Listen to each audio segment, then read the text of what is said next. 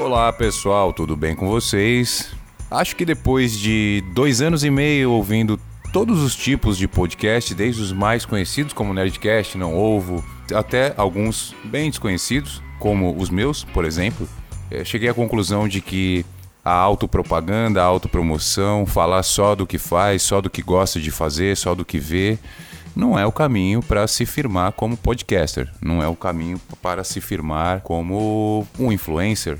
Existe um, uma diferença muito grande entre ambos, porém, um podcaster trabalhando direitinho, ele consegue sim chegar a ser um influencer.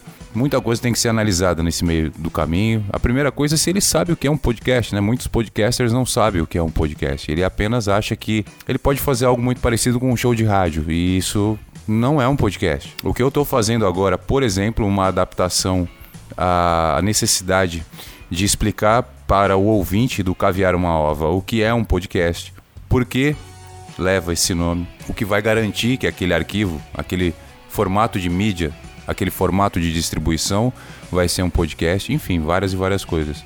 No meio de tudo isso, eu queria agradecer todos os que estão me ouvindo nesse momento e os que já me ouviram. Uh, tanto começou apenas pelo Castbox. Eu lembro que um dia, aliás, eu fiz uma publicação direto do telefone e, óbvio, né? Ficou horrível, ficou amador. O telefone não tem a mínima condição de, de fazer algo profissional. Claro, alguns aparelhos aí mais modernos têm, né? Um ótimo captador, tem uma qualidade quase de condensador, inclusive. É, não tem problema nenhum da gente falar, inclusive, o iPhone, né? O iPhone tem uma ótima captação de áudio, porém não dá, você não tem como. Aí por várias questões de processamento, de toques na tela, você não tem como editar um podcast num telefone. E falar que tem é porque é amador e sabe que não tem, né? Então eu fiz por acaso de brincadeira e depois eu pensei, pô, mas isso aqui eu posso fazer, né? Produzir direitinho e tal e depois enviar para o canal.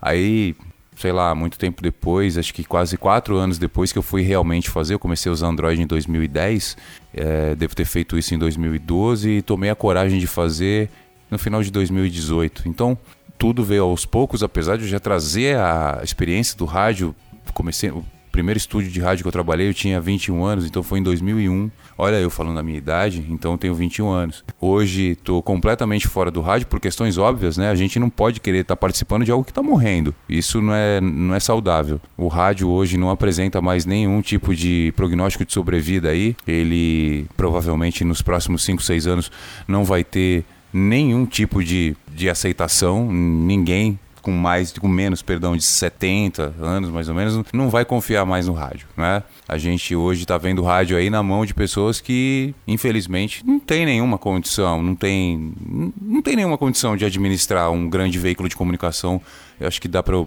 parar por aí para não me complicar. Então, eu e outros vários radialistas largaram a profissão faz tempo. A grande maioria fugiu, inclusive, da comunicação. Eu fui um deles, inclusive, fiquei na informática durante muito tempo. Mas hoje eu tô vendo uma boa onda aí de bons profissionais é, vozes totalmente desconhecidas fazendo ótimos trabalhos, pessoas sem nenhum tipo de instrução na área da voz, mas fazendo um trabalho muito bom. E outros já com um trabalho estabelecido em outras áreas ou com um traba trabalho estabelecido uh, na, na, própria arte ali, na comédia, no humor e trazendo aquilo sem a imagem, enfim.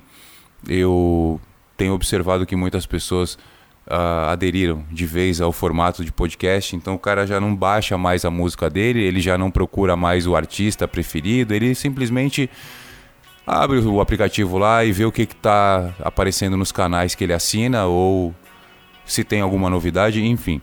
Uh, tanto a Apple Podcasts como o Spotify são as duas maiores plataformas do mundo. Em terceiro vem o Deezer, mas aí ele já é bem menor comparado com esses dois.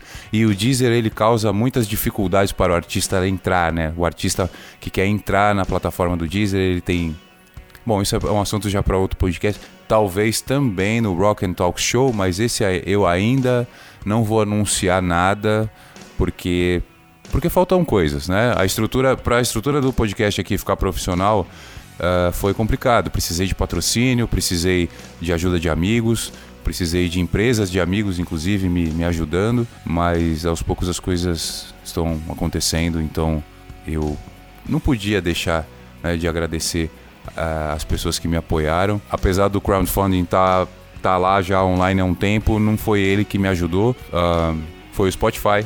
Então foi um número determinado de seguidores ali no Spotify, mais um número de, de ouvintes mensais que, que chamou a atenção de uma pessoa que conseguiu um patrocínio. Então, por um tempo, o Caviar Uma Ova tem patrocínio garantido. Não vai parar, vai produzir conteúdo bastante. Ah, um artista que me incentivou quando ele me ouviu, riu bastante, uma risada bem conhecida, inclusive, e me incentivou a, a ir para o iTunes. É, três dias depois que ele ele me deu a ideia, eu já estava praticamente com tudo pronto. Faltava só mudar uma capinha, né? Que o iTunes tem essa. Se você mexer no tamanho da capa e não for compatível com o protocolo deles, seu podcast não sobe lá. Mas enfim, essa também é outra questão aí que eu falo em outro episódio. Então eu queria agradecer ao Maurício Osório, Porta dos Fundos, no Magalzão Show. Ele, com maior atenção, com maior humildade, ouviu um cara desconhecido e não só me elogiou, como me incentivou a estar no mesmo lugar que ele. Aliás, Maurício Osório não está só no Porta dos Fundos, nem no Magazão Show, nem em outros programas ali no Multishow, às vezes, enfim, esporadicamente no Multishow. Ele também está no SoundCloud com uma podnovela chamada uh, O Rei dos Gados. Olha, espero que não esteja errado, mas acho que é O Rei dos Gados. Mas se estiver errado, é, eu tenho certeza que o profile do Maurício é Gordão Underline Sedução. Gordão Sedução é a pessoa mais eloquente que você já conheceu. um abraço, Maurício. Obrigado, cara. Muito obrigado mesmo. Pô, em breve, aliás, eu vou perguntar aqui mesmo, nesse episódio. Maurício, tem como eu gravar no Magalzão? Eu posso ser o. Oh, aliás, eu vou falar com o Maurício direto aqui no meu episódio. Maurício, tem como eu gravar com vocês lá no Magalzão? Eu fico lá atrás do biombo, eu arrumo uma cadeira que não quebre e.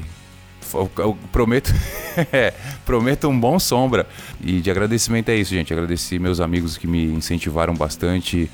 É, ah, agradecer também um pessoal da Caoa, aqui em Santos. Obrigado. Fora de Caoa, obrigado. Muito obrigado.